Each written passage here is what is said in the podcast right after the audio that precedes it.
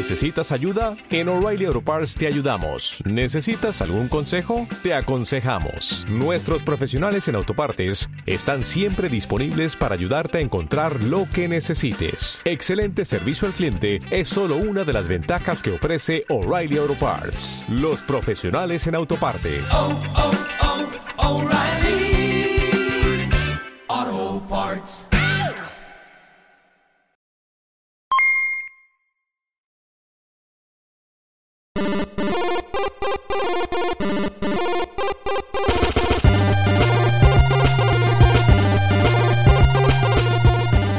Amigos? Bienvenidos al Podcast Pirata, programa número 3 de esta segunda temporada.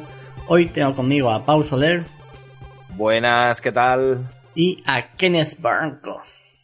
Hola, ¿qué tal chicos? Que por fin se te ve el pelo, ¿eh? Por el podcast. Eh, no lo dirás porque soy calvo. Eh, pues no, la verdad, no lo había dicho por eso. Pero está bien, está bien. Sí, sí, que me acabo de, de afeitar hoy.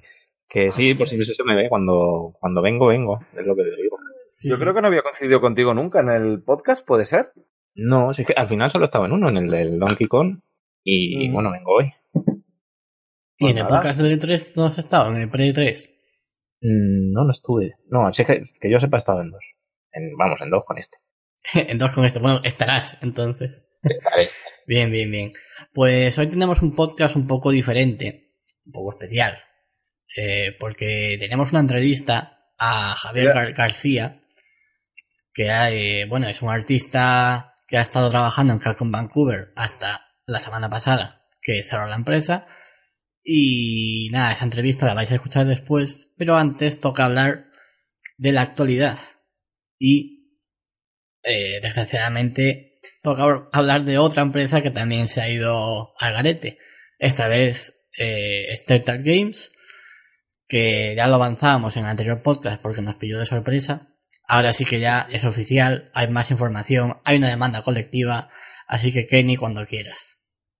Pues sí, ya todo empezó, juraría que el viernes, ¿no? Que eh, se filtró, se anunció que había 250 despidos más o menos y que se quedaban 25 para trabajar, para finalizar los proyectos, sobre todo creemos que eran The Walking Dead y por el contrato que tenían con Netflix eh, Stranger Things.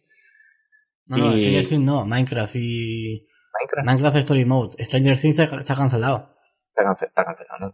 Sí, sí. Porque sí. yo, sí, yo leí que, que podían tirar mucho por ahí porque el contrato con Netflix era bueno. De ahí a, se han ido sucediendo noticias, eh, el cierre efectivamente, por lo visto están buscando ahora compradores para, para financiar esos proyectos y acabarlos. Y, y por el lado más humano, la verdad es que toda la industria a través de redes sociales que sepamos y bueno, que sepamos a través de redes sociales, se volcó con los empleados intentando recolocarlos y, y darles un empleo. Hasta que el martes, bien entrada la noche, juraría, eh, que supimos esto, que uno de los ex empleados, junto con un grupo de desempleados al final, eh, demandó a Telltale por mayormente aquí en España sería despido indecente. Eh, ellos alegan que la, en la ley del trabajo de California eh, consta que empresas de más de 100 trabajadores, eh, con empresas de más de 100 trabajadores y más del 50% de, de, de despidos en la, en la compañía, juraría, tienen que avisarles con 60 días de antelación y eso no se ha cumplido y de hecho dicen que se les ha despedido sin causa y sin notificación escrita. Y, y bueno, Telltale ha, ha dicho mediante abogados que también en esa ley de California eh, hay una cláusula que dice que por depende de las razones por el cierre de la empresa eh, pueden quedan exentos de, avisar a los a los empleados de, del despido y de la notificación escrita etc pero también un abogado de allí que han hablado con ellos, sobre todo Polygon, eh, es, es, que ha sido un culerón. La cosa va de abogados, sí, sí. La cosa va de abogados, de las buenas, las noticias buenas.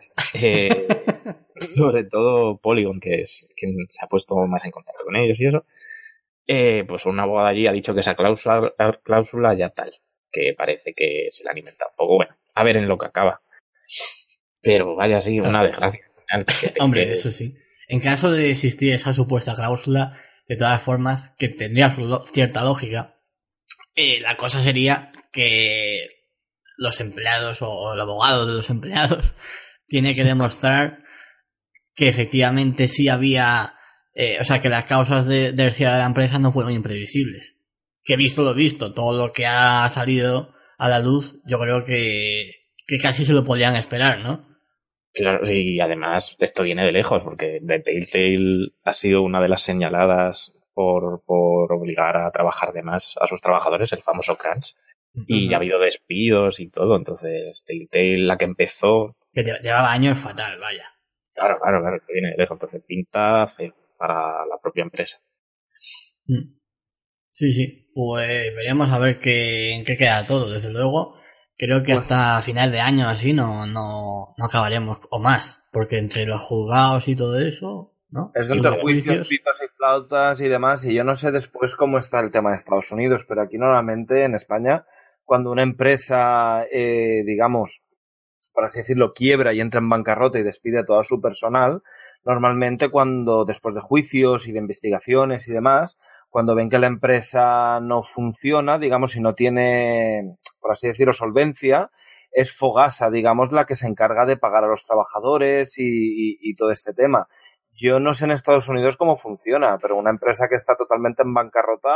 Sí, bueno, pero en cuando, o sea, evidentemente están en bancarrota y tal, lo que tienen que hacer a continuación es o encontrar comprador, que es lo que decía Kenny, encontrar inversores para acabar los proyectos y tal, o bien eh, el siguiente paso es, o el otro paso es liquidar todo lo que tienen, los edificios, los mobiliarios de oficina y tal, para crear eh, activos con los que poder pagar a deudas, entre ellas a los trabajadores que en teoría no se les ha pagado y no se les va a pagar el finiquito y todo eso.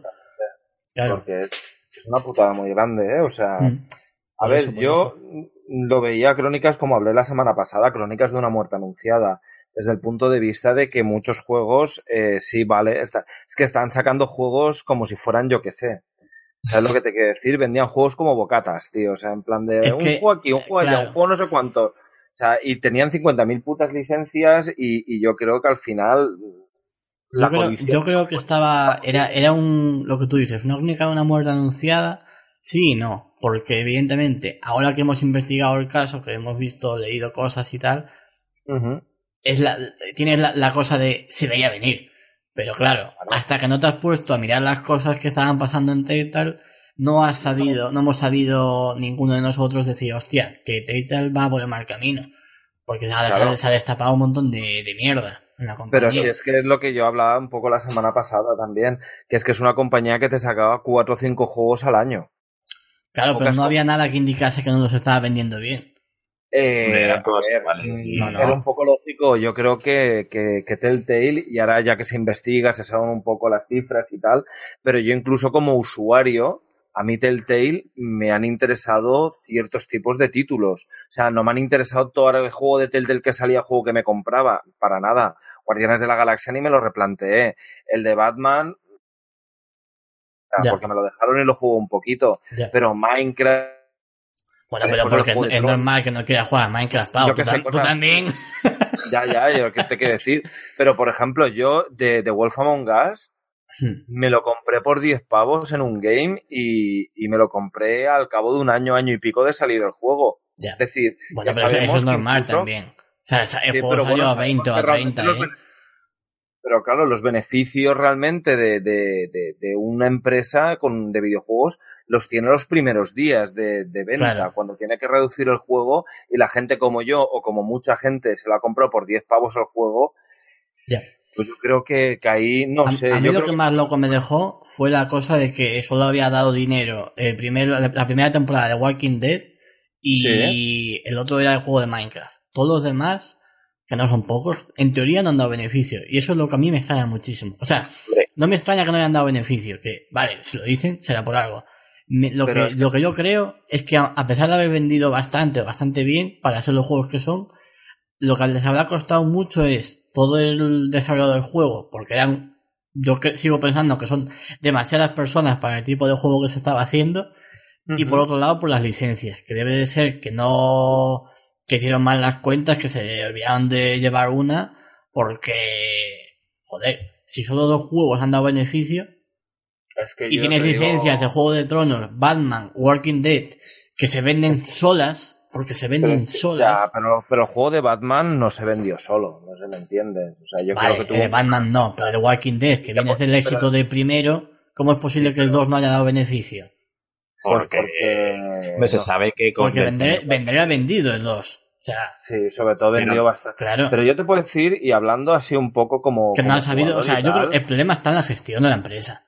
El problema está en que, te digo yo, te sacaron el... O sea, es que los juegos son muy iguales todos, tío. Lo único que te cambia es el guion y, y los personajes, porque el estilo de gráficos es el mismo y no me extrañaría que estuvieran reciclando de un juego a otro, reciclen, yo qué sé, mm, Pero... escenarios o reciclan alguna cosa y los, los pinten un motor gráfico. Que, es igual. o sea, que, claro, que aunque digas que sí, claro, que evidentemente que tenés razón, que el motor gráfico es el mismo, que está todo mal en ese sentido y que han copiado de unos tras otros, pero dejando aparte eso, digamos que a nivel de crítica y a nivel de usuarios, ha habido juegos que se han llevado buenas críticas. Ya no digo estos dos, sino está el Wolf Among Us y el, y el Juego de Tronos ha gustado también y después el, el Tale of the Borderlands este y eso fue, yo creo, el último que, más. Por, por, eso digo que ha habido juegos que se han llevado buenas críticas y a pesar de eso, tanto de, usuario como prensa especializada, y a pesar de eso, no han dado dinero. Así que.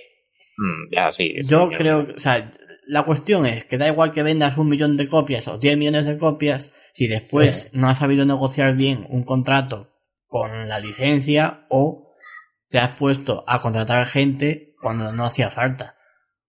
Que también puede ser. Si tenían gente de más y hacían crunch, pues no, la gestión no estaba buena.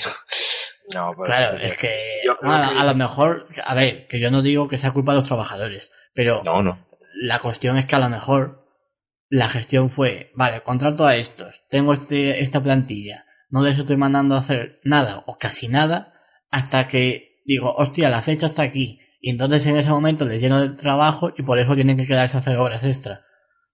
No, no, me imagino que los 250 empleados sean todos unos holgazanes. La verdad.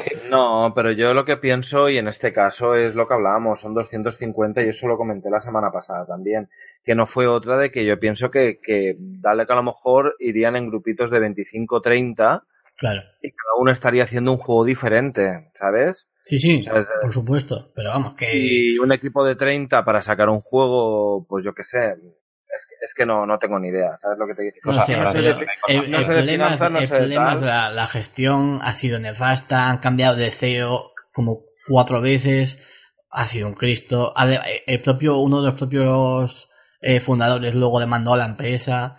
Mira, un, lío. Un lío.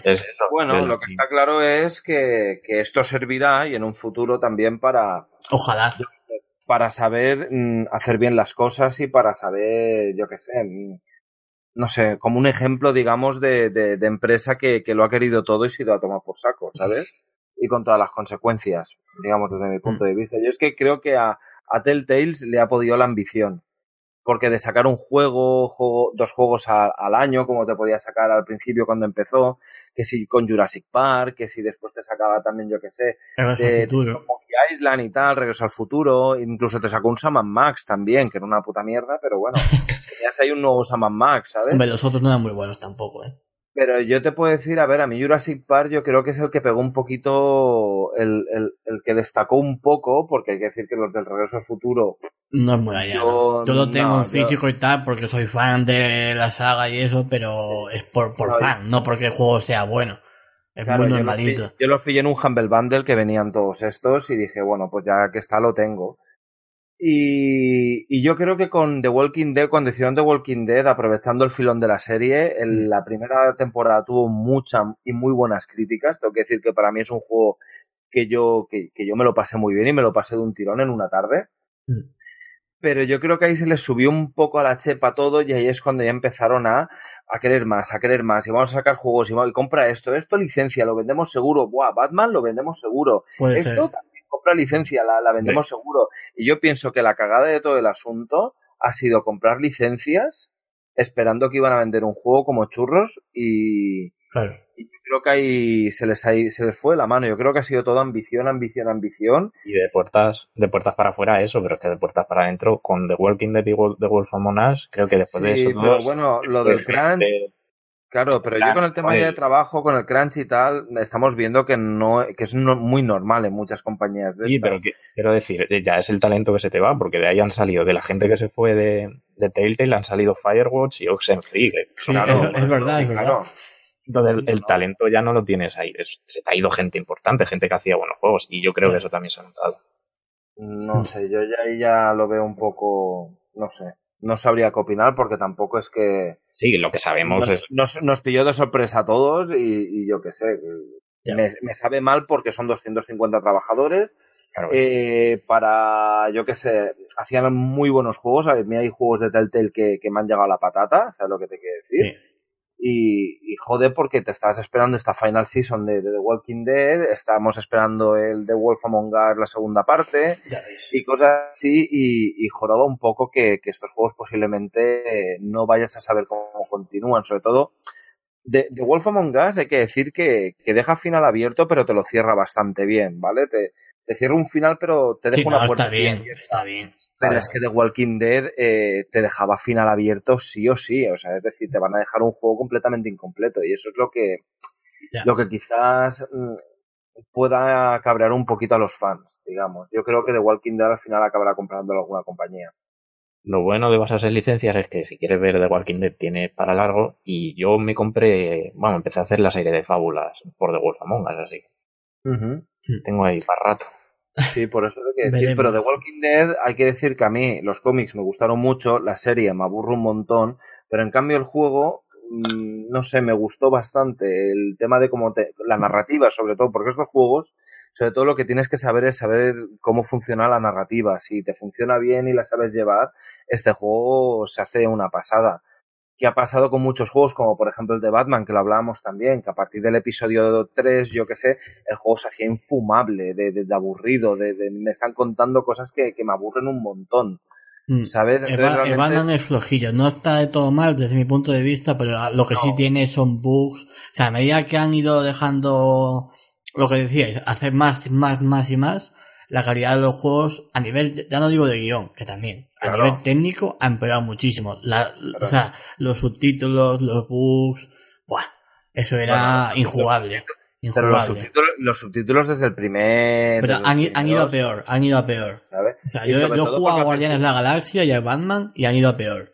Ya, ya, pero yo te puedo decir que, por ejemplo, el primer The Walking Dead llegó en, en inglés, que realmente fue... Vale, pero es que en inglés no están mal los subtítulos. No, pero claro, la pro- el problema vino después porque yo lo jugué en PC, eh, el primer The Walking Dead, y después me compré un pack especial que venía la primera y la segunda temporada en, en un disco cada uno, ¿verdad? venía completo. Entonces me hizo mucha gracia, sobre todo porque ahí ya incluía los subtítulos en castellano, pero, pero, es castellano joder, latino. pero ya no es que sea castellano latino, es faltas de ortografía, es Sí. falta de coherencia, que, mu- que muchas cosas decías, hostia, aquí has utilizado un Google Translator Sí. y se nota, y se nota mil. Y eso, me pasó, y eso me pasó con The Wolf Among Us, me pasó con Batman y me pasó con muchos juegos de Telltale. Sí. Decías, tío, mm, mm, gran parte de vuestro público es hispanohablante. Rascaros un poco. Es, rascaros es un acojonante, poco. es acojonante, macho. Yo me acuerdo que el, el The Walking de la primera temporada me lo pasé para tablet y hay algunos personajes que de repente se volvían portugueses. Sí, ¿no? Joder. No sé si es tema de guion o Ma- lo que no, sea. no, no. Madre mía. Qué No, no, ya te, ya te digo que, que el primero, el primero me gustó mucho de Walking Dead y Jurassic Park, el videojuego. Si no lo habéis jugado al de, al de Telltale, ¿En serio? Está muy bien. Eh, falla en el tema jugable. ¿De acuerdo? Porque hay unos Quick Time Events que tienes que hacerlos en un, mili- en un milisegundo. Y es ahí donde te puede fastidiar un poco la experiencia. Pero realmente la historia de, de, de- de Jurassic Park a mí me gustó muchísimo, te quiero decir.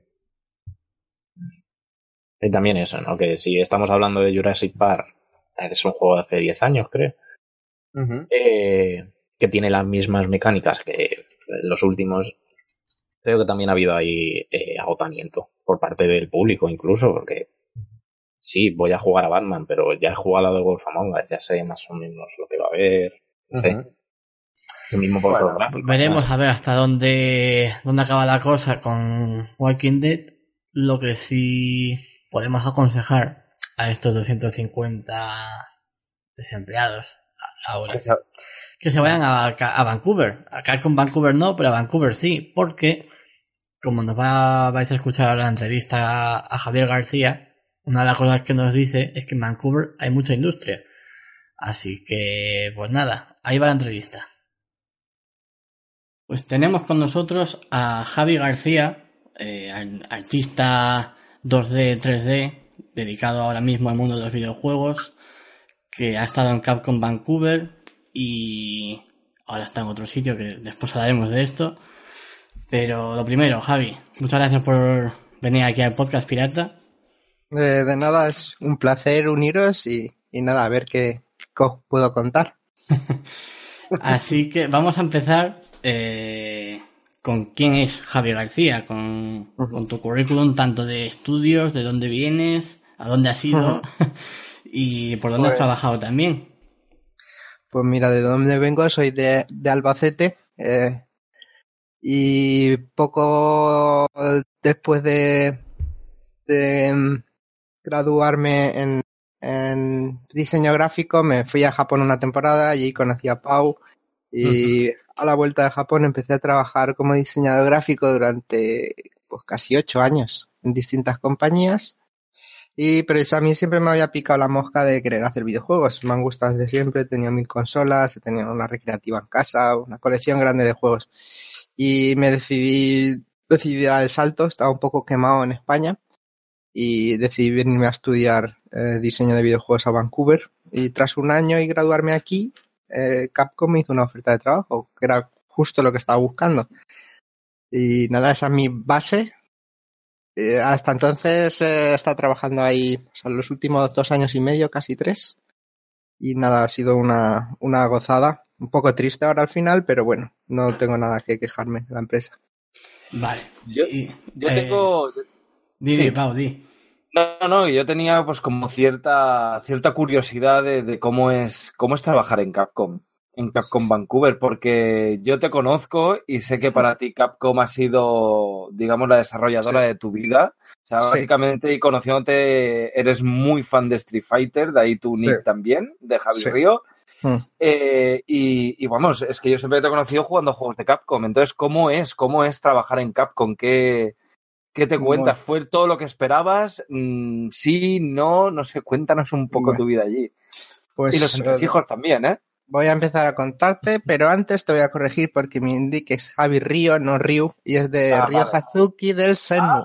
Ah, oh, pues yo pensaba que era de Río, de, de, toda la vida de Río, cierto, fallo mío, ¿eh? Patatón, patatón. Viene de Senmu, que es eh, mi juego favorito, pero sí, la mayoría de juegos que tengo uno favorito favorito que es Semu, pero los siguientes serían casi todos de Capcom. Sería Street Fighter, Resident Evil y por ejemplo jugaba mucho a Mega Man cuando era más pequeño. Podría decir que casi crecer con ellos y luego pasar el tiempo en los las salones recreativos jugando Capitán Comando, Cadillacs and Dinosaurs, cosas. esas me encantan. Sí. Y nada, ¿y cómo es trabajar ahí? Pues eh, la verdad es que muy bien. Eh, ha sido mi primer trabajo en la industria del videojuego. Ha sido mi primer trabajo en, en Vancouver también.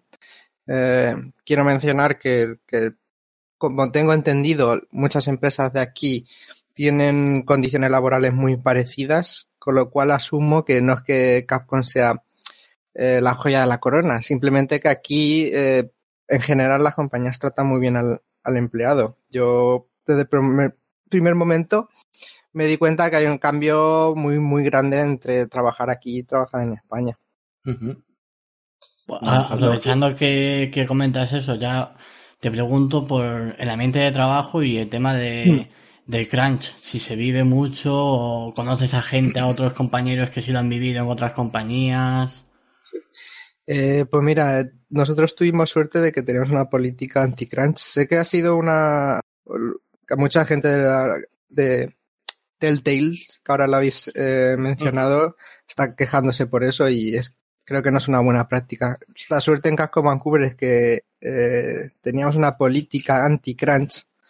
Teníamos una cosa mm, cuando necesitábamos trabajar más que se llamaban focus weeks que era básicamente eh, cuando una semana importante para el calendario de producción era eh, pues se planeaba una focus week con tiempo y entonces ahí nadie se podía coger vacaciones, se podía coger días en casos excepcionales, por supuesto, si tienes que ir al médico, tienes que ir, no pasa nada. Pero quiero decir, la gente intentaba que est- estuviera todo el estudio y las horas, que normalmente son flexibles, pues eran obligatorias durante esa semana de 9 a 6 con una hora para comer y te animaban a dejarte distracciones, nada de Facebook, nada de YouTube, aunque no estuviera capado, que te lo dejaban un poco libre, era como, eh, venga, que tenemos que ponernos a trabajar, vamos a hacerlo en serio esta semana.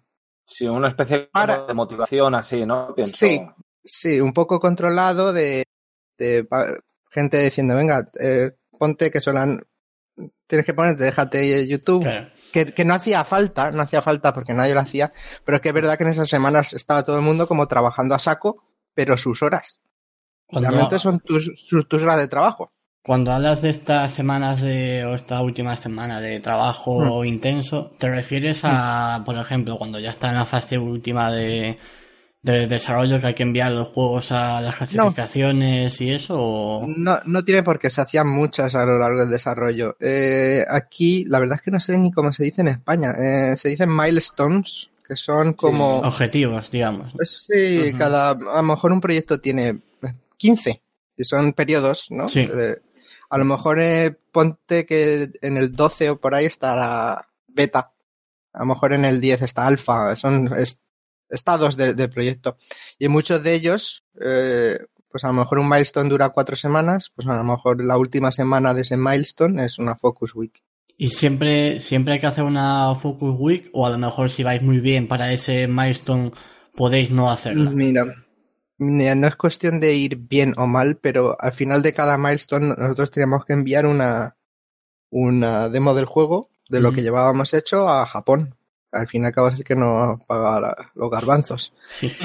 Y entonces, ¿qué pasa? Que, que nosotros estábamos, teníamos que enseñarlo eso para que Capcom seguirá mandando dinero y soport- apoyando el proyecto y tal. Entonces, cada Focus Week, al final, o sea, cada vez que hacíamos Focus Week era para dejar el juego lo más pulido, Claro. poder meter la mayor contenido posible para que Capcom dijera, oye, esta gente está haciendo su trabajo y lo está haciendo muy bien. Con lo cual dependía de, de nuestro, de nuestro trabajo el poder seguir trabajando. Y de- después de esa semana intensa, ¿había mini vacaciones o otra vez jornada No. normal? No, no, eh, mira, cuando he dicho intenso es realmente, tu- he dicho 9 a 6, que son el horario normal. Son nuestras horas, 8 horas al día, que si Sí. lo cuentas son 9, pero unas para comer. Pero realmente son tus horas, no es que estés echando trabajo de más ni nada. Simplemente que te dicen, mira, esta semana, por favor, Céntrate vamos a, más, poner, ¿no? sí, vamos a ponernos en serio. Claro. Así que no, no, no te compensaba luego. O sea, que no había horas pero- extra ni nada de eso. No, es muy... eh, Bueno, algunas sí, A ver, pero... a- a- sí, sí, a, a veces que cosas pasan, ¿no? Oye, que mira, que tenemos que enviar esto a Japón y Claro. esto está roto. Entonces ahí, pues, Claro. a- a- alguna vez sí que te toca, pero vamos, que muy poco, muy poco. O sea, yo a lo mejor en dos años y medio me habré echado 10 horas extra en total. Pues O está sea muy que bien. para mí es muy poco. Sí, y nada, y, y, y luego, como no entra en el contrato lo de pagar horas extra, porque no tenemos oficialmente, lo que hacen es devolverte la hora que has trabajado, pues te la coges otro día. Y además en esas horas extras, pues te pagan eh, la comida o la cena en caso de que te quedes por la noche. ¿Mm? Y, y transporte público, o sea, eh, taxi si, si sales tarde y no tienes cómo volverte, te pagan el taxi también a casa. Ah, Con lo cual son condiciones. Nunca me voy a quejar de esas cosas. No he trabajado de más, no me he sentido quemado como muchas otras compañías. Por eso no tengo ninguna ninguna queja que hacer. Entiendo que por esas condiciones tan buenas de, de trabajo, al Hmm. final da todavía más pena. El Sí, hecho de que Capcom Vancouver Sí. te ha tenido que echar el cierre, vaya. Sí. Pues sí, además cuando, cuando el proyecto en realidad estaba ya cogiendo forma. Es un ¿Se, pro- se puede proyecto decir muy... cuál es o todavía no? Eh, yo siempre respondo a esto que tampoco hay que ser Einstein para saberlo, pero no puedo decirlo por... Vamos, que. Terror Racing 5. DRS. Yo no puedo responder Claro, a no eso, puede- pero vamos, Sí, vale. vamos, a, Fighter a de- 2. vamos a dejarlo en una a lo mejor. Bueno, pero había, bueno, había yo dos no- proyectos de todas formas. Sí, Claro, había The dos Rising, proyectos desarrollo. 5 a lo mejor es en el que tú estabas trabajando, el otro no sabemos cuál es. Eh, no, y tampoco lo siento, pero no puedo hablar. Eh, de todas formas, eh, también se canceló otro en, en, en abril cuando hubo los despidos. También había gente trabajando en un tercero. Mm, vale. sí. Pero bueno, lo de cancelar, lo de cerrar un estudio ya es cosa diferente, pero cancelar proyectos os digo que es más común de lo que parece. Eh, Sí, no, eh, eso, eso sí, eh, pero el hecho de Sí. cancelar un The Rising 5 llama más que... Exactamente, exactamente. Pero había muchos, antes de que yo entrara, también he visto por lo menos cuatro. Y además es que se, en proyectos, no te digo muy, muy avanzados, pero vamos, eh, demos jugables con sus gráficos y sus, vamos, que, es, que he visto y he jugado a, a unos juegos que digo, "Oh, qué Están pena pe- que esto no están saliera. peores, Sí. Mm. y, y nada, pues, ah, estaba diciendo que eh, estaba empezando a coger forma. El, juego ha pasado por un, por un desarrollo muy mal. Eh, se puede decir que estábamos trabajando durante tres años. Yo cuando entré de eh, Capcom Vancouver empecé en The Rising 4, pero ya estaba este equipo trabajando en el otro juego, con lo cual llevábamos ya tres años y Claro. pico. Y no avanzaba, ¿eh? Había muchos problemas. eh, yo, por, en, en mi punto de vista, problemas de dirección, problemas de arriba, de no tener las ideas claras, muchos cambios, y lo estaba retrasando mucho. Yo creo que eso ha sido uno de los problemas por los que Capcom también decidiera de cortar el grifo. Pu- Pues te quería hacer una pregunta en relación Dime. a eso. Y es como, hay una incógnita, ¿no? De, con, con el cierre ya de Capcom Vancouver, Sí. que es, no por culpar, ¿no? ¿Quién, de quién es la culpa, entre comillas, si de Japón o de, o de Vancouver. Sí. ¿Tú ¿Cómo lo has vivido eso? ¿Cómo, cómo se ha vivido desde ahí? Mira, antes de entrar en quién tiene la culpa o, o quién no, quiero también decir que una de las cosas, eh, os voy a contar mil cosas buenas y pocas malas, porque es verdad, no, no es que esto me diga que me están oyendo o es que me han pagado por decir que está bien, pero es verdad que yo está muy cómoda ahí, os lo voy a repetir.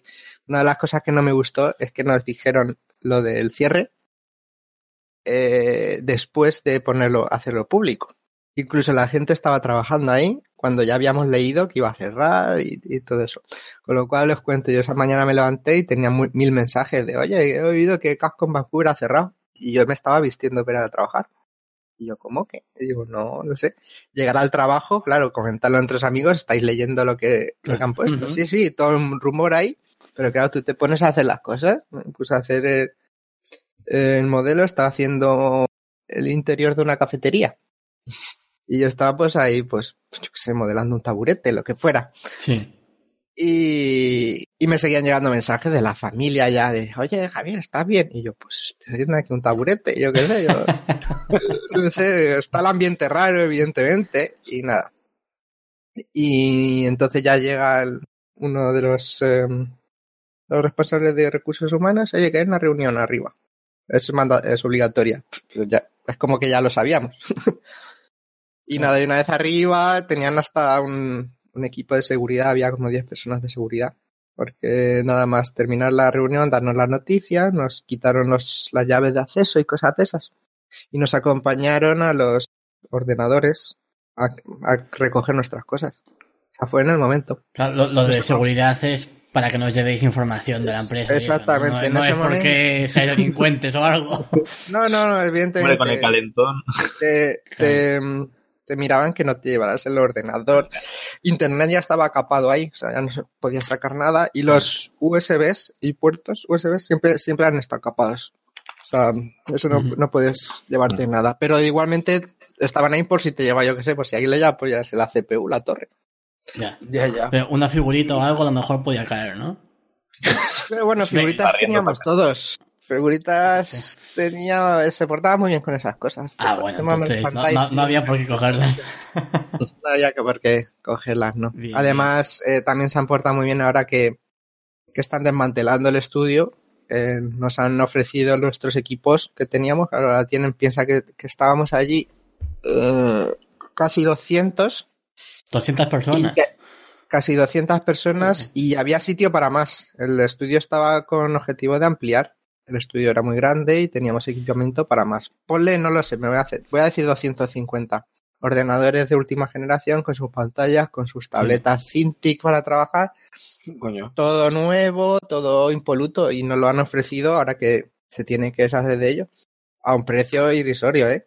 A mí me, me sale la Cintiq, me la han ofrecido por 200 dólares. ¿Y ¿Va va a caer o no va a caer? La no, que si cae una cin- ¿Sabéis lo que la Cintiq, Ah, no? Una tableta sí, sí, de no, esta- por supuesto. Pero no, bueno, yo, yo qué sé, yo- y no, no puedes comprar de más, de más, luego lo pones en Wallapop o algo.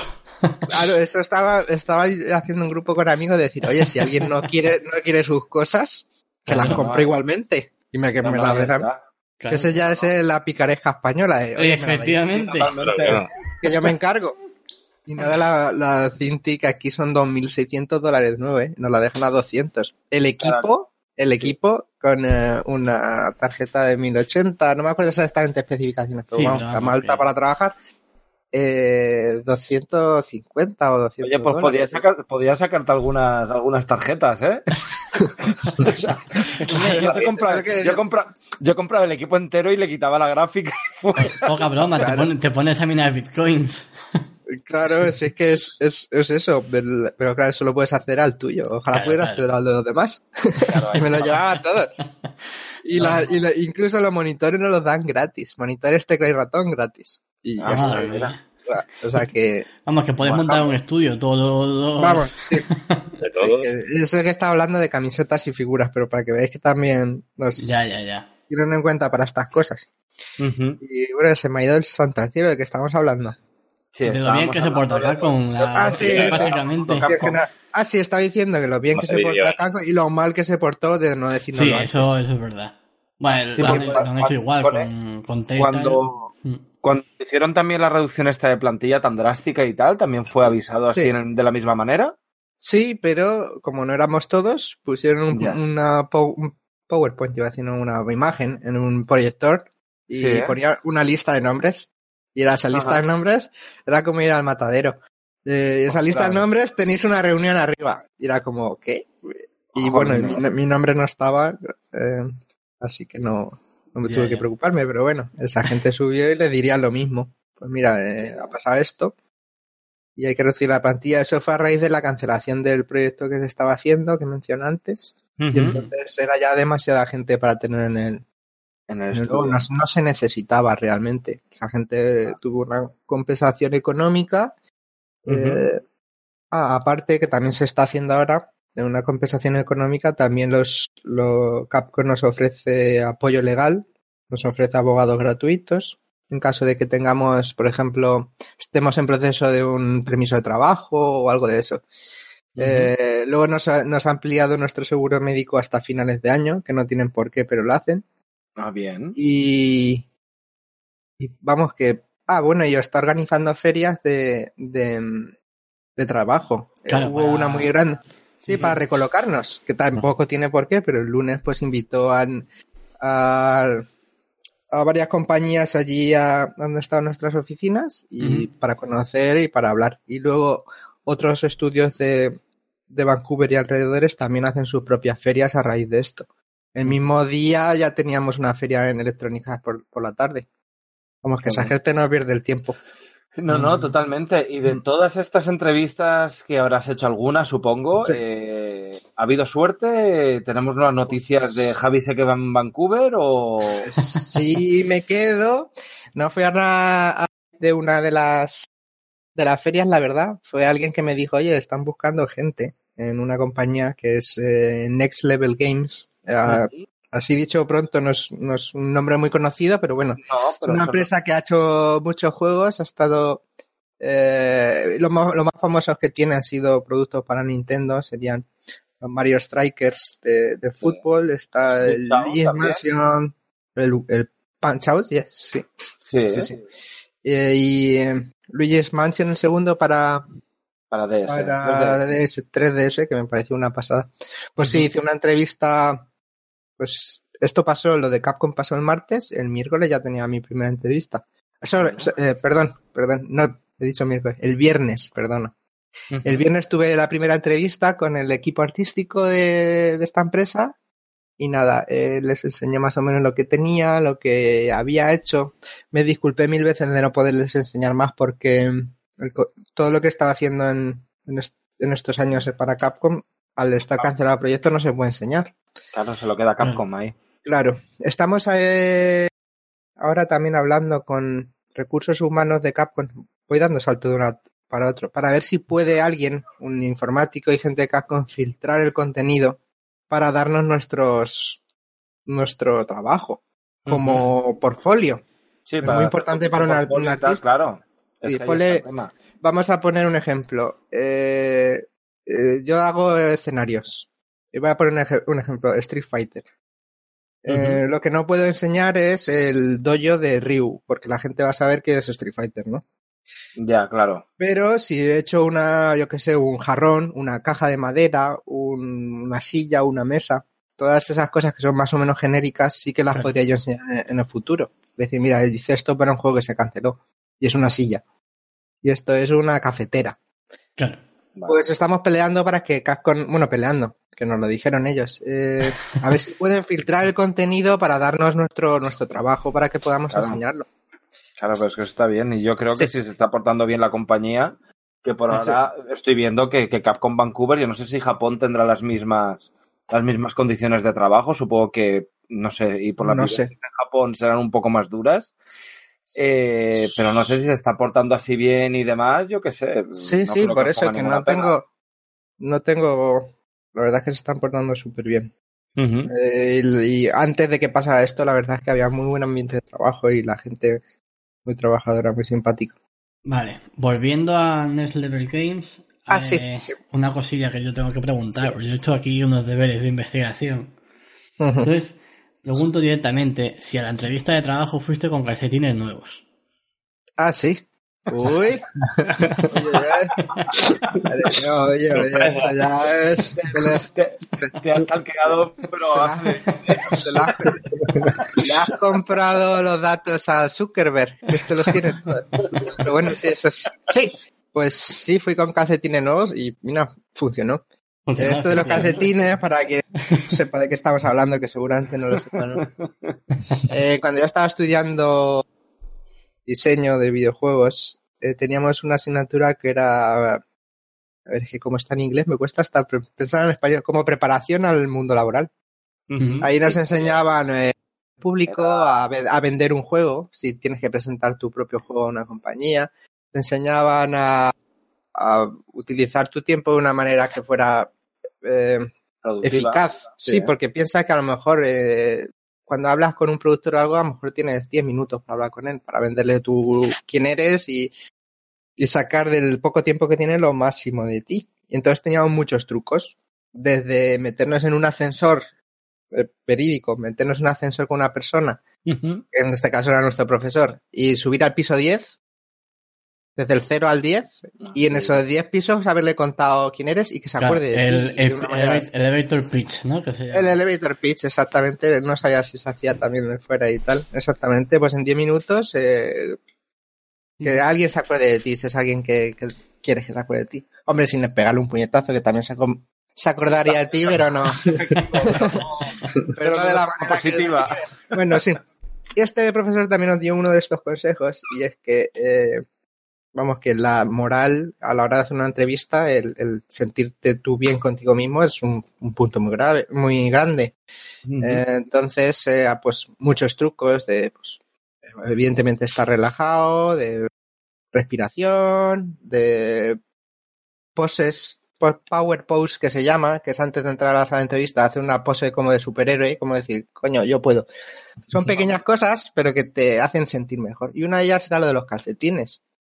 Dice que es una sensación muy buena que a todos nos pasa. Comprarte unos calcetines nuevos, te sientes de puta madre. Y encima, si, más, si aún así eh, le añades poderes mágicos, imaginarios, evidentemente, pero tú dices estos calcetines son mágicos y me van a dar el trabajo.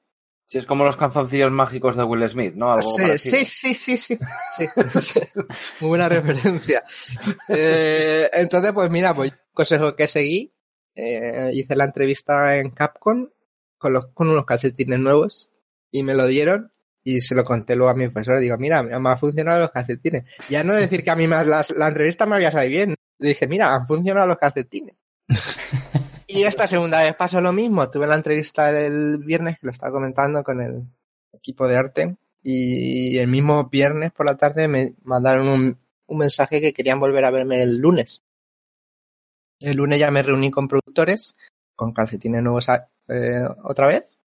Y me, con- me contaron allá, me con- hablaron de condiciones laborales, de, de qué tenía que hacer, de cuándo me tengo que unir y que si y me hicieron la oferta de trabajo. Así que mira, pues si no lo sabéis y alguna vez tenéis entrevista, ponos calcetines nuevos. A mí me ha funcionado veces. Ya, pues mira, es- cuestión de, Sí. de- de coger hábito también, ¿sabes? Sí, sí. Y hablando de esta compañía, pues nada, gente a priori me parece muy agradable. Conozco a dos, tres personas, dos, tres, tres personas, bueno, una la, la conozco menos, que trabajan ahí y man- y de la, de la empresa, así que habrá que verlo, pero es que tampoco sé mucho más ahora mismo. Empiezo el día 9. Vale.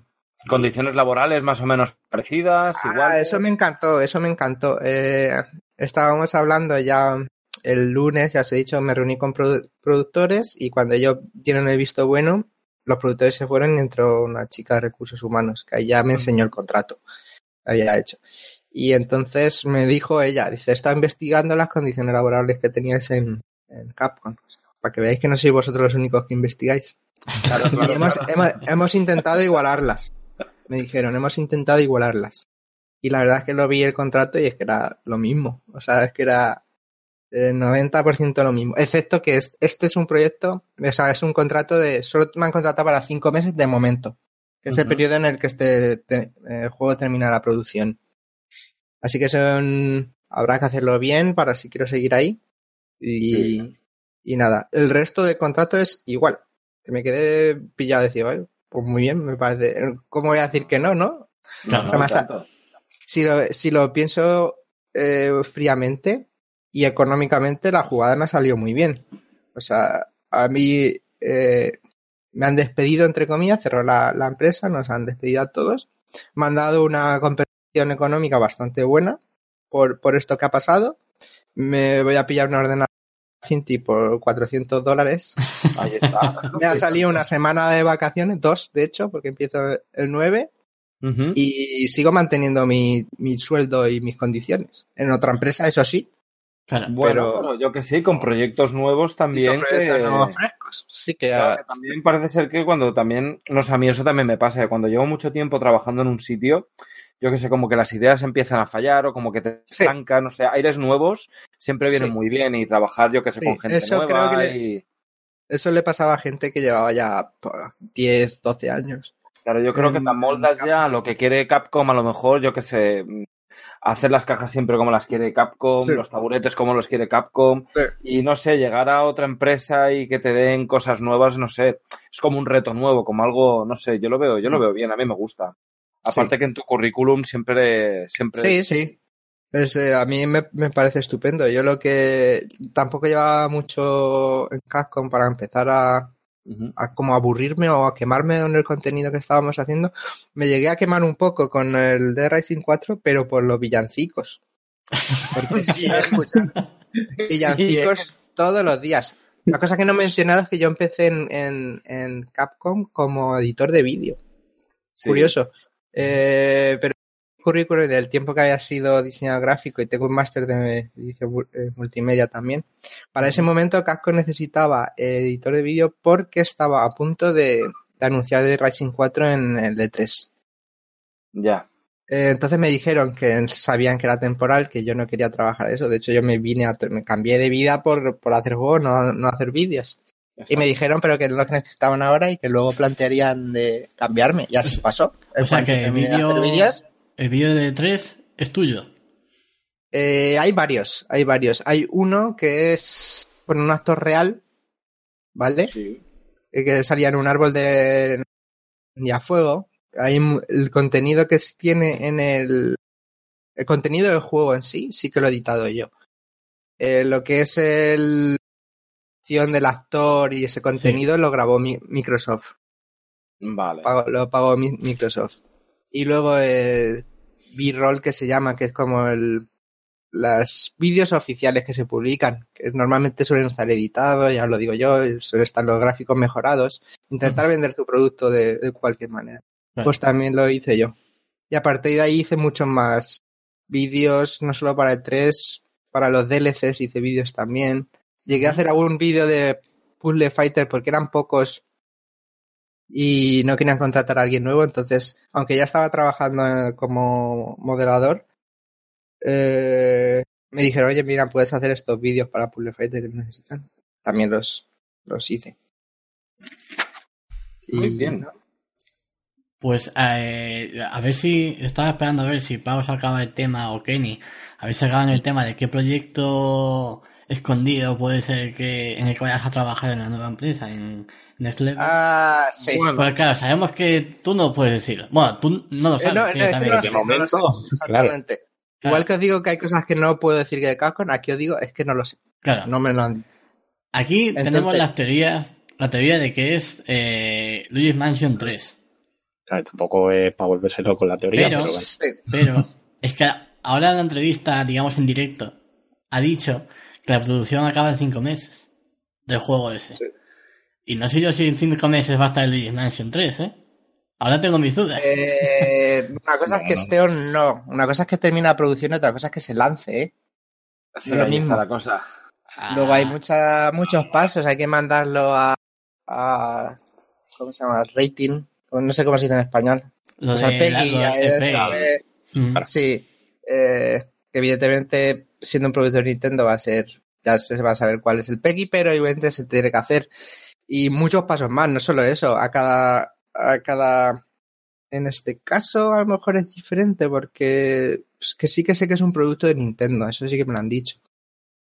Eh, Pues, por ejemplo, pero, pero, pero, por ejemplo, para, para para The Rising, por ejemplo, sí que tienes que mandar una versión pues a, a Microsoft para equipos, a Valve para Steam, a cualquier Claro. método- me- eh, sistema donde lo quieras sacar, tienes que mandar una versión y ellos te la, la miran entera y te la devuelven con, con anotaciones. De, mira, esto hay que cambiarlo y tal. Por Claro. cosas. Sí, sí. Y claro. lo que pasa es que esto no es el proceso. Quiero decir, todo esto lo digo porque después de un, terminar un proyecto aún queda mucho tiempo para que salga. Bueno, mucho. Queda tiempo para que salga el- en las calles. Más o menos una... ¿Cuánto puede tardar en salir desde que el juego está terminado, digamos, y a- hasta que se manda la... A la Sí, vamos- esta? Vamos, vamos a asumir que cuando se manda está todo correcto. No te dice, mira, Sí. eh, no podéis eh, sacarlo por cualquier razón. Eh, si todo está correcto, no es tanto. Puede ser. eh, en dos meses te dirían que ya lo puedes sacar en la calle. Pero ya te digo, no solo del- depende de la certificación y de lo que digan ellos, también hay más cosas. Depende Claro. de marketing, porque no, no lo sacas. Ya está terminado, lo sacamos. No hay un calendario de fechas Claro. mirar en qué momento lo puedes sacar, que no coincida con un título de la competencia que sea más fuerte que el tuyo. Entonces ya es un poco de buscarle el hueco. Así que el tiempo puede variar mucho. De, ponle de dos meses a cuatro. Creo que seis meses sería mucho. Teniendo un juego terminado, esperarte seis meses sería un poco de locos. Pero más, ponle que do- dos, cuatro meses. Vale. Vale. Entonces, la porra es que sale Nintendo en el vídeo de L3 y dice Luigi Mansion 3, bájatelo ahora mismo. Disponible. Ojalá, ojalá. A mí me encantaría trabajar en, en un Luigi Mansion, ya lo he dicho antes. Uh, y, y ojo, porque que has dicho, no sé si has dicho ya en qué vas a trabajar en este proyecto. En- de qué- Eh, environment, que es, eh, es que nunca sabía traducir al español, el que hace los escenarios. El entorno. Podría ser, podría ser que acabases haciendo también el trailer de 3 No, no, ya me, han- ya me han dicho que no. Vale, Ah, pero. Bueno, y, y lo harías eh, de, si todas, lo- de todas formas. si me lo piden como favor, la haría. No le voy a decir que no hay más ahora, nada más, llegado. Bueno, a lo- pero a lo mejor si me sería una putada. Me Claro. sería una putada de decir, joder, vaya si se ha corrido la voz. A mí me han contratado, mi, mi contrato pone Environment Artist. Ya, ya, ya. No pone video editor. A lo mejor si es un juego así diferente, bueno, pues, bleh, pero si al final resulta ser el Luis Mansion, ojo, a lo Sí. mejor hasta acabas pidiendo tú hacer el trailer. Preferiría seguir dando puertas y fuentes de la mansión y cosas de esas. Trailer. Pues veremos a ver si, ya te digo, el Luigi Mansion 3, si, al- si al final es ese, aquí se va a mirar con mucho detenimiento, mucho ojo, ¿eh? A ver que esté bonito. Yo Sí, sí, sí. haré lo que pueda. Y otra de las de las posibilidades que también puede ser por el tiempo que llevan sin sacar nada sería un Mario Strikers. El fútbol, no sé si lo había mencionado antes, podría ser otra de las opciones. Me gusta algo menos, aunque el de GameCube fue un porrón. me- sí que me gustaba. El pero- de GameCube y el de Wii estaba muy guapo. El de Wii es que no lo llega a probar, mira. No puedo Pues decir el que sea ni la- bueno ni malo. la- Pues la gracia era que tenía el primer online y tenía Hmm. su, su gracia, pero, Sí. pero las mecánicas eran las mismas que el de GameCube. Sí. Pues me gustó, pero no. Vamos, que prefiero Luigi Mansion porque, porque ese sí que lo disfruté como un enano. Hombre, El segundo, yo siempre lo digo, para mí es el mejor juego que tiene 3DS. Para mí.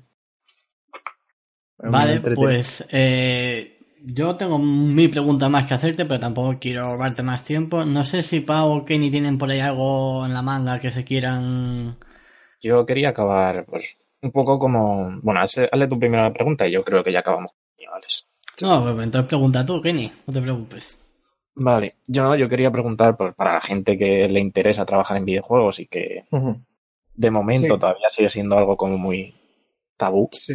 pues algún Sí. consejo que le puedas dar y, y- Eh, consejo.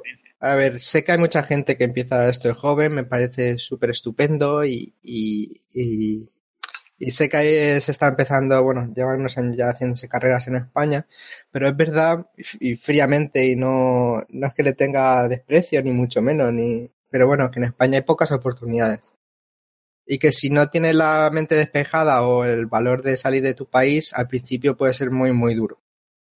Esto es así.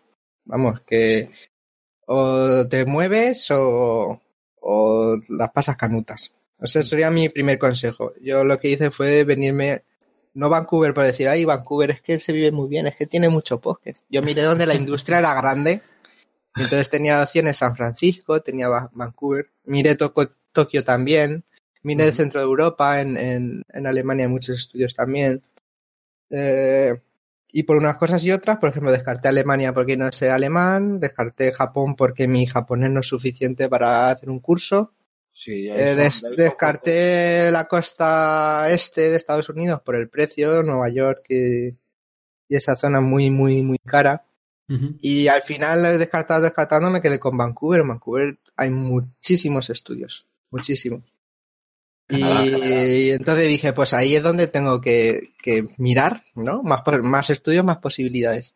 Entonces mi consejo es que si quieres hacer algo de eso, eh, te muevas, trabajes muy duro. Yo el año que me pegué estudiando aquí fue eh, mortal.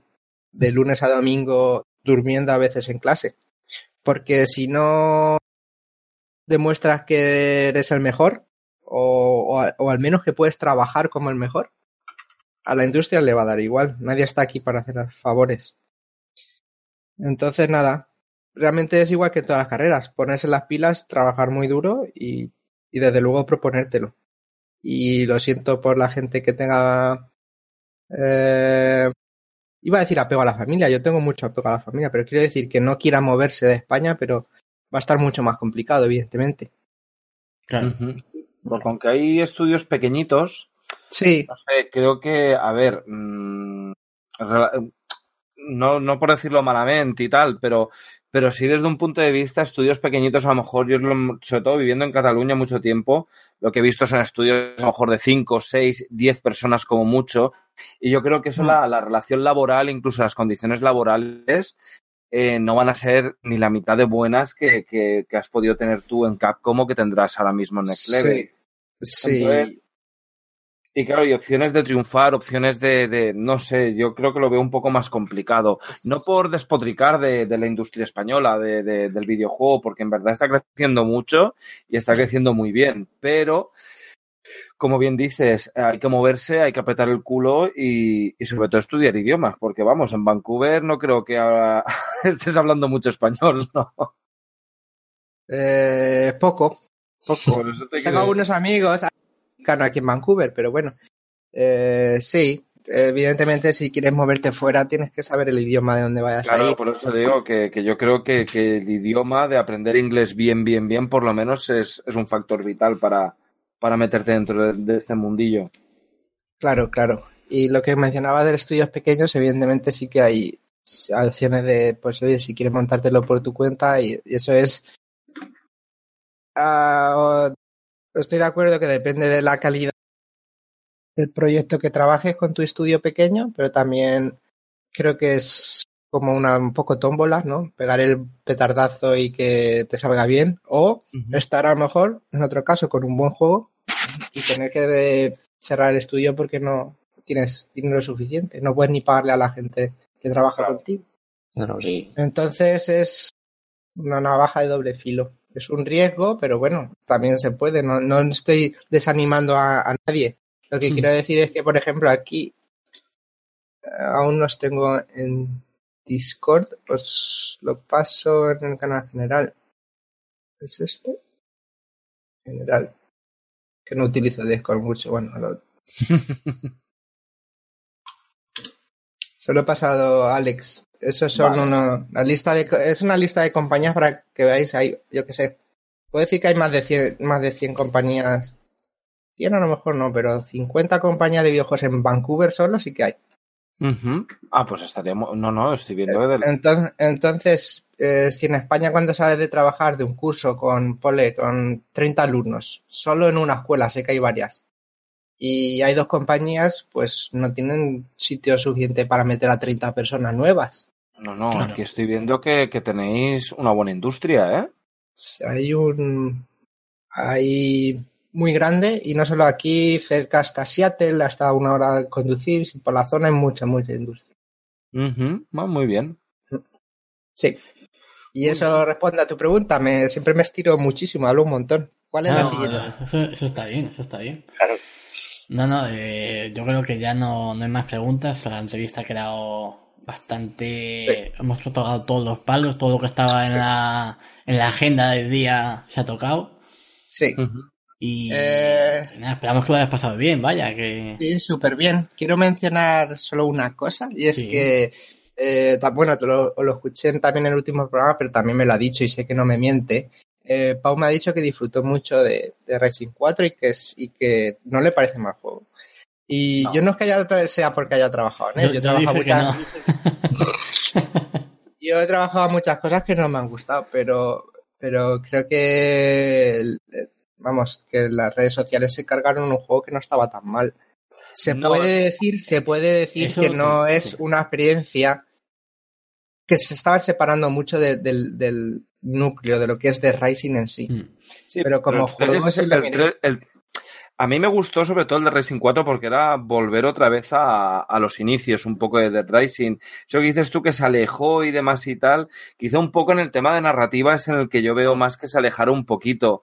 Pero en el tema jugable yo creo que el Dead Rising 3 fue el que más se alejó de, de Sí. lo que ya habíamos visto tanto en el 1 y en el 2, incluso en el que sacaron el 2 con, con Frank West, ¿no? en el Off the Record, creo. the Record. Sí. Exactamente. No, eh, Frank, Frank, eh, algo, Frank West Case o, o algo así. Era Sí, otra. Case Zero, algo así creo que era. Case o- Zero, sí, sí. Exactamente. Yo no lo vi un mal juego y te lo digo de verdad. O sea, si fuera un truñazo, o te diría, oye, pues, por ejemplo, Puzzle Fighter me gustó, pero, pero no, no, no es mi estilo de juego, digamos. Pero en cambio Dead Rising, no sé, entre las coñitas, entre el juego, entre la cantidad de zombies que había en pantalla, eh, y no sé, sabiendo que tú estabas ahí en medio, pues no sé, yo le cogí un poco de cariño a ese juego también, ¿qué quieres que te diga. Sí, yo lo que quiero decir es que tiene mogollón de, de cosas, o sea, es muy, muy completo y el juego no está mal. Lo que pasa es que la gente se lo comió porque Claro. se alejaban, sobre todo por el cambio de Frank West físico y de voz, que a mí también me parece un, un error muy grande. Eh, y, pero bueno, y lo de Puzzle Fighter a mí realmente no juega tanto como debería y eso que trabajo en él, porque no me gusta el estilo artístico que tiene. Y lo dije desde el principio. Lo dije desde el principio. me acuerdo Era, muy curioso el estilo artístico que tenía eso. No, era, siempre lo dije, digo, parecen Bratz, de las muñecas Bratz. Exacto, exacto. Digo, te- esto se lo decía yo a la gente que trabajaba de manera, digo, yo creo que esto no va a funcionar.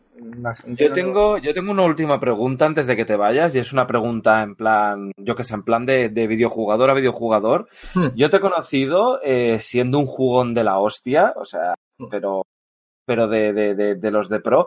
Trabajando en la industria del videojuego, ¿te llegas a aburrir de videojuegos o cuando llegas a tu casa te apetece probar alguna otra cosa o, o Eh. jugar o pasar horas o yo qué sé? Te aburres de tu videojuego, del resto no. Yo me Va. aburrí de los villancicos y de los zombies de The Racing 4 y no lo he jugado. Lo tengo aquí dos o tres veces. Tengo la- todas las versiones, porque nos los dan.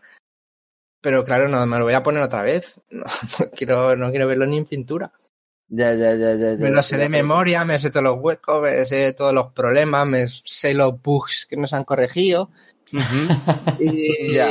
no quiero, pero sí llego a casa y juego. Últimamente juego mucho a... eh, sigo jugando casi diario a Overwatch con amigos. Ajá. Y de consola, el último que me terminé fue el... Ay, joder, que se me ha ido el, el nombre. Eh, joder, Uncharted 4. El Uncharted Que no, 4. que no lo jugué en su día y me lo terminé. He jugado al, al Dragon Ball nuevo, que me está encantando. Los Fighters. Sí, el Dragon. Y de, de la Switch me terminé el Mario Odyssey y el Zelda. El Mario Odyssey con todas las Con lunas. todas las estrellas, exactamente. Todas, Sí, todas, me lo. Creo, todas. creo- creo que, creo que te vi un post ahí Sí. en, el- en Facebook. Sí, oye, que me costó. Y el Zelda desistí de encontrar las semillas. Ya dije, mira, que las Sí, semillas que se por queden. culo, ¿no? a tomar por culo. Eso ya es, es demasiado. Pero sí que me hice todos los templos, ¿eh? Ah, oye, pues también es, es un... Sí.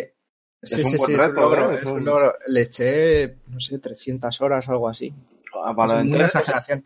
Bueno, Sí, es- con, eso, con eso me demuestras que realmente cuando sales del Sí, curro sí. Ah, tienes ganas de seguir jugando, Ah. vamos. Sí. Y ahora que empiezo el día 9 y aún me queda una semana, me voy a ir de vacaciones, me voy a ir al, al norte, aunque esto está muy al norte, me voy más al norte a ver las auroras boreales.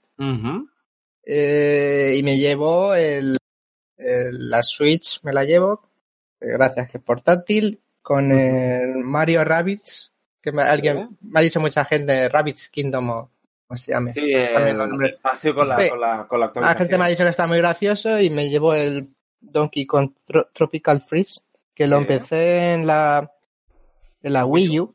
Sí, pero justo es cuando me vine para acá y no me traje la Wii U, o sea que me lo dejé a medio en España.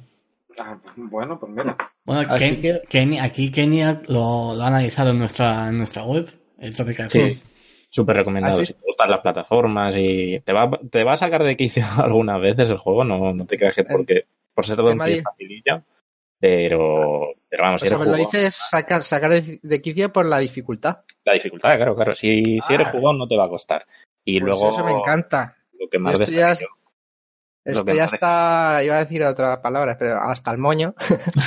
de, jue- de juegos fáciles. Yo quiero retos Mm, y me, me va a gustan los, los juegos que son, son complicados, aunque Te me desquicie. te va a gustar, te va a gustar entonces. Sí, Bien, bien, bien. Pues una última pregunta y ya, sí que sí, sí. se acaba la, la entrevista. Nada, Venga, sí. pues dispara. tres, tres juegos favoritos de toda la historia. Si tuviese que quedarte con tres juegos, venga. Mira, el uno mojarse, es Se- Senmu. Senmu. Bien, bien. El Senmu, cuando digo Senmu me cuento uno y dos porque para mí es el mismo juego dividido en dos y Vale. pues súper, súper emocionado con que salga el 3, que ya veremos cómo sabe. Ya ves. Sea lo que sea me va a gustar. ¿Te, has, sé. comp- te has Eh, comprado, te has- te has comprado el, el- la Eh, versión? la- hombre, desde luego. Que la verdad, ese, ese juego me, me chifla ese juego, me parece precioso. El, el segundo y el tercero ya es que tengo. Ha dicho que me moje, pero. ¿Cómo voy a decir que Street Fighter es mejor que Mario 64, por ejemplo? Eh, no sé. Eh, Resident Evil 1 me encantó. Eh, mira, voy a decir esos cuatro. Y seguramente me deje alguno y diga, mierda, este es con lo que me gusta. Eh, Shenmue, Resident Evil, eh, Street Fighter 2, Mario 64. Venga, va. Aceptamos pulpo. Y luego un pequeño matiz, y es que, por ejemplo, el Mario, el Super Mario 3, yo creo que lo he disfrutado más que el Mario 64, pero con el Mario 64 era otro. Es como fliparlo.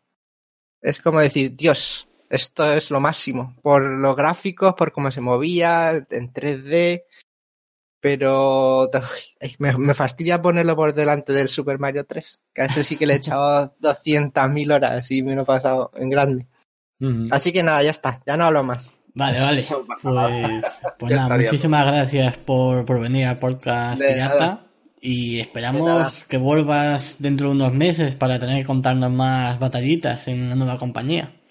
Muchas gracias y eso haré. En cuanto sepa algo, bueno, en cuanto sepa y me den la autorización de que pueda hablar, ya, diré en qué proyecto estoy trabajando.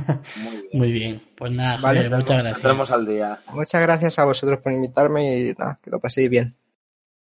Pues esa era la entrevista a Javier García, que ha quedado bien, ¿no?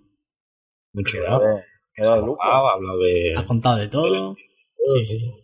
Creo que ah. muy completa, ha hablado de todo lo que podía hablar y, ha dejado caer alguna cosita, aunque no lo ha asegurado del todo. bueno, pero está... claro, está claro. sí, no, no hay tanto. Pues ahora vamos a hablar de otro juego que no es ni Luigi's Mansion 3 ni Dead Rising 5, pero a Kenny le ha gustado, creo yo.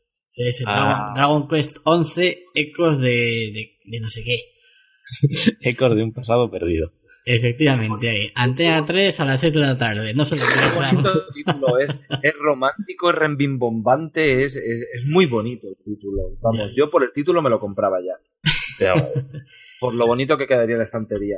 Siempre, todo. Bueno, yo el, otro Dragon Quest que jugué fue el. Juraría es el 8, el del periplo del rey maldito. Que ves, todos los nombres de los Dragon Quest son. Son novelescos. Novelescos. Pues. Pues sí, Dragon Quest. A ver, eh, claro, analizar un Dragon Quest es un poco difícil porque mientras que Final Fantasy, por ejemplo, yo que sé, otra saga de JRPG, cada año cambia pues sistema de batalla, etc, etc. Dragon Quest es que sigue igual. O sea, solo he jugado al Dragon Quest 8, como he dicho, y le eché un buen rato, me lo pasé. Es que es lo mismo. Incluso, para empezar, los gráficos, que son lo primero que te entra por la vista. Por la vista. Eh, Akira Toriyama, entre comillas, a la edición de personajes y todo, digo entre comillas, porque que ponga que Akira Toriyama ha trabajado en un proyecto es, ya, bueno, pero, pero entra, entra, o sea, esa identificación de decir, hostia, los personajes son como los de Toriyama. Sí, total. yo... creo que Dragon Quest vendió muchísimo por el tema de, de que estaba Toriyama metido por el medio. Yo recuerdo de pequeño que, incluso no sabíamos nada y nos vendieron la, la, serie de Dragon Quest que nos llegó en TV3 con Desaventures de Fly. Sí. Y, y, eran dibujos de Toriyama totalmente. Y nos enganchó por eso, por decir, es como como, como estar viendo bola de drag, o sea, bola de Dragon Ball, pero yo qué sé, pero con otro personaje. Entonces ahí es ya cuando te enteras de que existen unos juegos que se llaman Dragon Quest y es cuando empiezas a investigar un poquito. Y yo creo que, Dragon Quest yo creo que, que llamó mucho por el tema de Toriyama. Claro, porque es que eso es otra, ¿no? Que aquí Dragon Quest en Occidente, pues bueno, sabemos qué juego es y llevan entregas pero es que en Japón lo peta.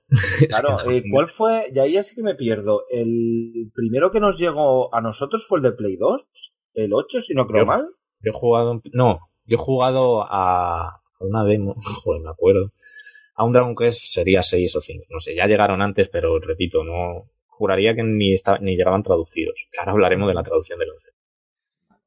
Eh y eso, en Japón es que tiene mucho éxito. Lo primero lo decía, pues sale Akira Toriyama por todos lados. Yo llevo 55 horas jugadas y de vez en cuando voy a algún pueblo y digo, coño, son Goanda. Bueno, hoja. es que eres todo Y es muy bonito, eso sí. Es que los monstruos, ya no solo en los personajes, que todos te recuerdan a alguien, pero los monstruos, el... la temática, es muy cuento Y siempre digo lo mismo, pero al final es como para niños, que no sé si un niño podría llegar a jugar a esto del tirón. Pero en Japón, sí que, en Japón sí que te lo digo yo que se los hacen, ¿eh? Sí, es muy facilito, yo es lo que iba, no es una historia comparando con Final Fantasy, porque al final los hace la misma compañía. No hay clones de clones, ni mundos perdidos de ta ta ta. Es una historia de, bueno, de un, del protagonista que le pones tu nombre, el protagonista es súper plano y que es el elegido básicamente y tiene que liberar al mundo del caos y la destrucción, básicamente. Es muy facilito, por ahí entra muy fácil. Y también es muy accesible en ese sentido. Yo, por ejemplo, siempre he dicho que si recomendaría un JRPG para empezar a entrar en el género, sería Final Fantasy X. Eh, yo ahora diría un Dragon Quest. Es muy... Los personajes, por ejemplo, a la party, eh, los puedes controlar tú o no. ¿Un, Dragon Quest o este Dragon Quest? Uf, es que claro, ahí ya yo diría este.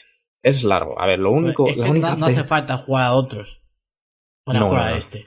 Es, en ese caso es igual que, que Final Fantasy. Cada Dragon Quest es de su padre y de su. Claro.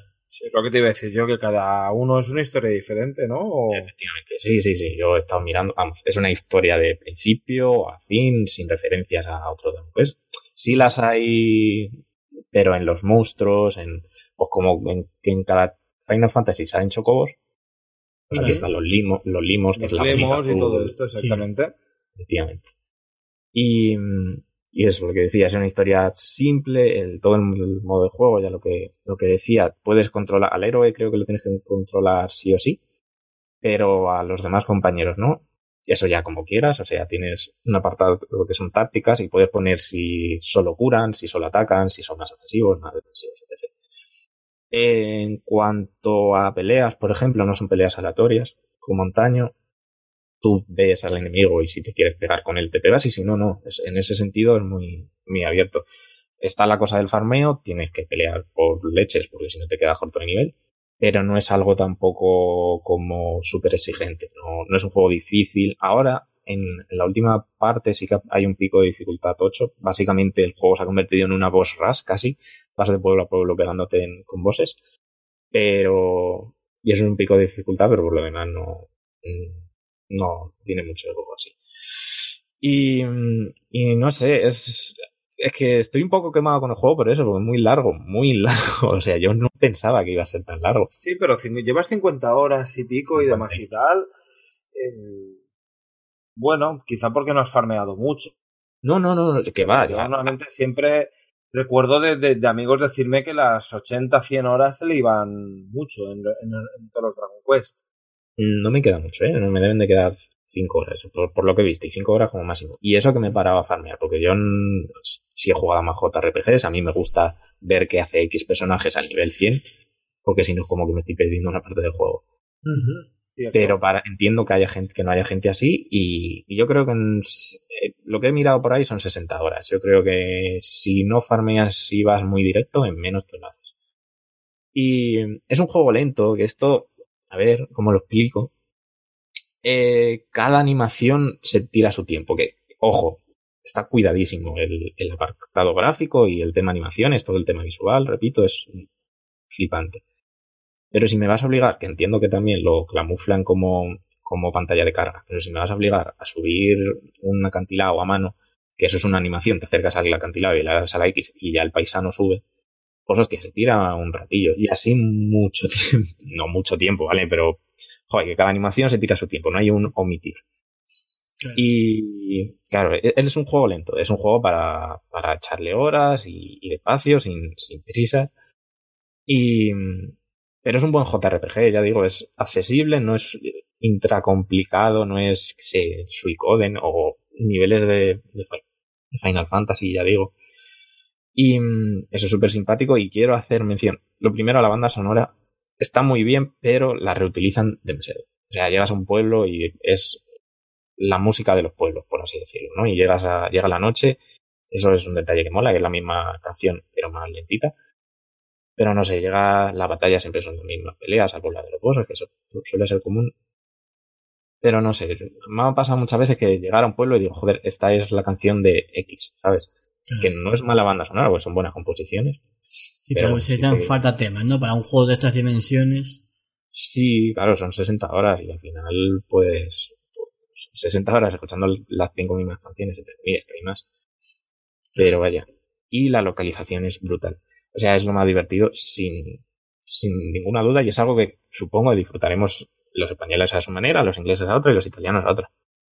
Pero cada, cada pueblo está basado en una cultura, ¿vale? Está la china, está la inglesa y tal.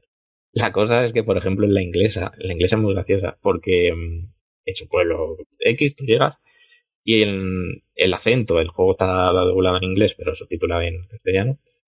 El acento se nota que es inglés, que es británico, pero el, los subtítulos en castellano van metiendo spanglish, ¿sabes? En plan, estoy muy confortable, en plan, comfortable, eh, hello, my darling, no sé, es muy, hola, my darling.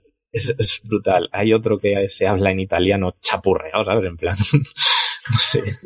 Y luego hay una de que son árabes, igual, mi llamo, que es un poco racista incluso, pero es muy bueno. Y es que va muy por ahí el juego todo el rato, en ser divertido, que bueno, la historia no deja de tener importancia nunca, no que se la salten, pero bueno, cada, cada, cada pueblo es una historia también, es una quest secundaria que son bastante entretenidas, son bastante buenas. Y, y ya digo, sí, el juego bien, salvo porque también me pilláis ahora que, llevo dos semanas jugando lo que puedo y, y, es largo, es bastante largo y entiendo que, esté cansado por eso, pero vaya, de, es un buen juego, es un buen JRPG que también entiendo que es un género que no lo juega todo el mundo. Dentro de los JRPG ya digo que es un juego facilito, es un juego no tan denso como pueden ser otros. Y, no, ya digo, no para un niño, pero joder, es simpático, es agradable. No es el JRPG que dice, bueno, venga, me voy a echar aquí 100 horas. Te echa 100 horas, pero porque te la pide el juego y, y porque no con farmeos, que también los hay. Si te quieres poner a levelear como un loco, puedes. Pero son. Eso, no es esa actitud de voy a reventar esto, el Dark Souls, ¿sabes? Es más, pues, joder, yo qué sé, el. El Captain Toad, ¿sabes? Algo más simpático, más agradable, desde el aspecto gráfico hasta todo el... juego, ¿eh? me ha gustado, me está gustando, ya lo voy a acabar. Si no fuese porque, porque ya digo, en algunas ocasiones yo le pediría un poquito más de, de rapidez y, y, poco más, la verdad. Un buen juego. ¿eh? Bien, bien, bien. Habrá que leer el análisis escrito en el que te extenderás pues, más en todas estas cosas y detalles que en breve estará en, la web, ¿no? Digo yo, una semanita o así. Mm, sí, por ahí. Más o menos estará por ahí. Y vale, pues no sé si Pablo tiene alguna pregunta sobre. Sí, yo tengo, yo tengo mis dudas porque, a ver, yo realmente jugué a, al 8, que era el periplo de, del... maldito, juraría. Exactamente, que salió ahora una versión para, para 3DS y demás y tal. Y bueno, así en Japón sí que jugué a, a Dragon Quest Busters y tal, que, que, bueno, pues allí se, ya te digo yo que había mucha fama y cada vez que salía uno habían colas interminables el primer día para comprarlo. Pero yo quiero preguntarte una cosa, eh, ¿el sistema de batalla eh, sigue anclado o, o este ha evolucionado un poco como ha pasado con Final Fantasy o demás? Porque Final Fantasy llegó a un punto que hasta en el 10 llegaba a ser un poco repetitivo el tema de batallas y lo cambiaron justamente en el 12. ¿Esto ha pasado con este juego o sigue siendo la misma esencia de batalla? Es la misma. Ya digo, es que no cambian casi nada. Tienen, cada personaje tiene su árbol de habilidades.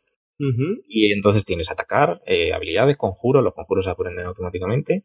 eh, el, este es el menú de batalla de, de un personaje. De, luego tienes eh, defensa, objetos y, y, O sea, que básicamente es el, el, sistema de batalla clásico de JRPG, ¿no? Sí, luego en plan, por, tu, por, turnos y... Poco más. Tienes tu momento de que se inspiran, que además se llaman en español se, se llama así, de inspiración, entonces puedes hacer, acceder a hechizos más potentes. Uh -huh. y, y, es que incluso ataques, yo me acuerdo de la Drago Estocada, que, que está en, en, en Dragon Quest 8, aquí también está, por ejemplo. Es totalmente contrario a Final Fantasy. Final Fantasy llega a un punto que se intentaron alejar de los turnos y le va como le va. Pero Esto... es que yo creo que Final Fantasy intentó alejarse un poco de ello por el público occidental. Porque sí. realmente el público occidental es que ya con los últimos Final Fantasy ya, ya se veía un poco ya ahí más no sé, como más estancado y demás y tal. Yo Pero yo creo que Dragon Quest, si te gusta es porque te gusta ese tipo de juego. Yo creo que aquí lo llamaría un poco juego de nicho, pero realmente te puedo decir que en el mercado asiático es un juego que triunfa muchísimo. Claro, claro, es lo que iba a decir, que, que, que aquí sí, aquí es un juego de nicho. Bueno, aquí la mayoría de los JRPGs, por no decir todos, son juegos de nicho. Y ese género es el que es. por eso. Claro, por eso. Pero mientras que el Final Fantasy intenta renovarse, cada, cada sistema de batalla, entre comillas, o cada sistema de magias, de habilidades es distinto, Dragon Quest no. Dragon Quest apuesta por, por, por mantenerse y, por ejemplo, yo lo agradezco. A mí los turnos siempre me han gustado. Yo jugando Final Fantasy desde que tenía tres años, entre comillas. Entonces, volver a esto pero no se me hace pesado. Eh, eso no se me hace pesado. Entiendo que haya gente que le pueda hacer cansar. Pero eso también le convierte un poco en un JRPG tal cual, ¿sabes? De bandera. Es turnos. Sí, no, no, no, sí, sí queda claro, pero sí. sí. Sí, yo te digo, mi estancia allí en Japón era sobre todo JRPGs y hablar con gente que era muy fan del tema de turnos, del tema de, incluso, ya te digo, el tema de, de, de JRPGs tácticos, en plan como el Tactics Ogre o como el Final Fantasy Tactics o demás. Eran juegos que les gustaba muchísimo ese tipo de, de, de batallas y demás. Entonces, por eso te digo que no sé si este juego se habría evolucionado o no ha evolucionado y, bueno, veo que sigo igual y realmente la gracia de Dragon Quest creo yo, creo yo que es esta, de que, de que continúa haciendo lo mismo. Claro, es, es que es más estrategia de empresas. Y si antes hablábamos, pues eso, ¿no? Final Fantasy intenta renovarse. Si antes hablábamos, por ejemplo, de Telltale y su agotamiento, eh, Dragon Quest no, Dragon Quest vas a Dragon Quest sabiendo lo que hay. Dragon Quest, la táctica de empresa es vamos a seguir haciendo lo mismo, entre comillas, y te pueden cambiar de cosas, los personajes no son los mismos, etc. Pero ya sabes a lo que va y le va bien. Ya, y hay claro. 11 y habrá 12, vaya. Eh, bueno. Pues si no hay más preguntas, conclusión, Dragon Quest 11 es un buen juego que mantiene la esencia de los Dragon Quest. Es, es, es un buen JR, bueno, es, sí, es un buen JRPG. Yo creo que, que, por ejemplo, hace poco salió Octopath Traveler y de aquella manera. Si quieres asegurarte, vete a un Dragon Quest. Si quieres jugar a un JRPG con tus horas, etc., vete a un Dragon Quest y te lo vas a pasar bien. Pues con eso terminamos el, el análisis de este Dragon Quest 11 Ecos de... ¿qué? Elysium Age, creo. Eso. Ecos de un pasado perdido. Joder, ya dudo de hasta el título en español. Madre mía, Dragon Quest 11, ya está. Dígame. Ya está. Pues hasta aquí el podcast pirata, programa número 3 de esta segunda temporada. Eh, no sin antes avisar de que vamos a hacer streamings eh, de Farm Together. Vuelven las granjas, así que estás atentos a las redes sociales. Y hasta la próxima semana. Chao. Hasta luego.